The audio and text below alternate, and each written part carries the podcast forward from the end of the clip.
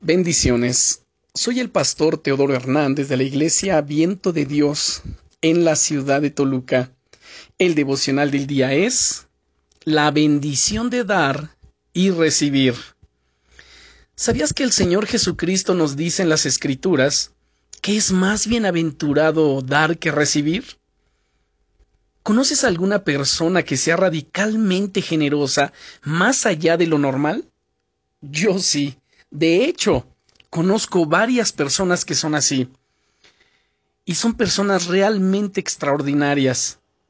Pero lo que, lo que más me gusta de ellas y que más las caracteriza es su corazón puro, amable, generoso y lleno de pasión por Dios y por supuesto de compasión por los demás.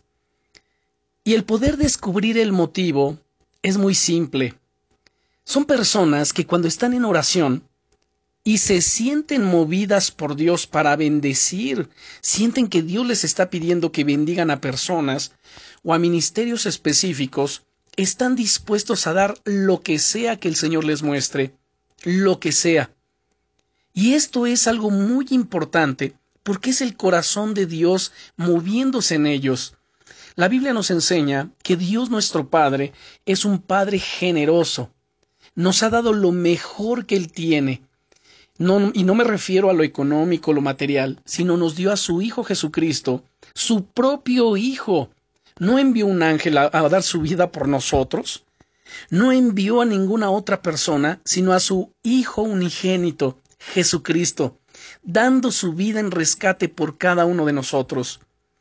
El Señor Jesucristo, de hecho, en los Evangelios nos dice yo no he venido para ser servido, sino para servir. Fíjate, estaba dando un servicio.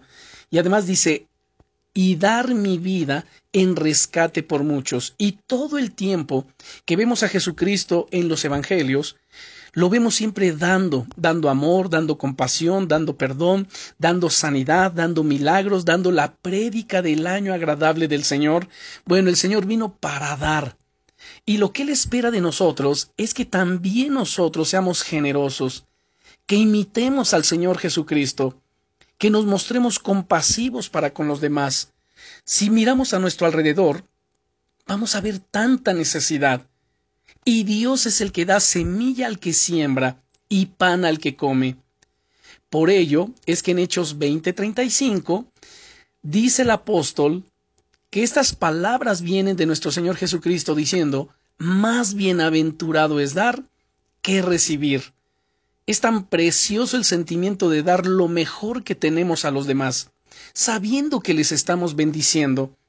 Y es tan impresionante ver cómo Dios a su vez nos bendice más allá de lo que podemos imaginar como respuesta a ello.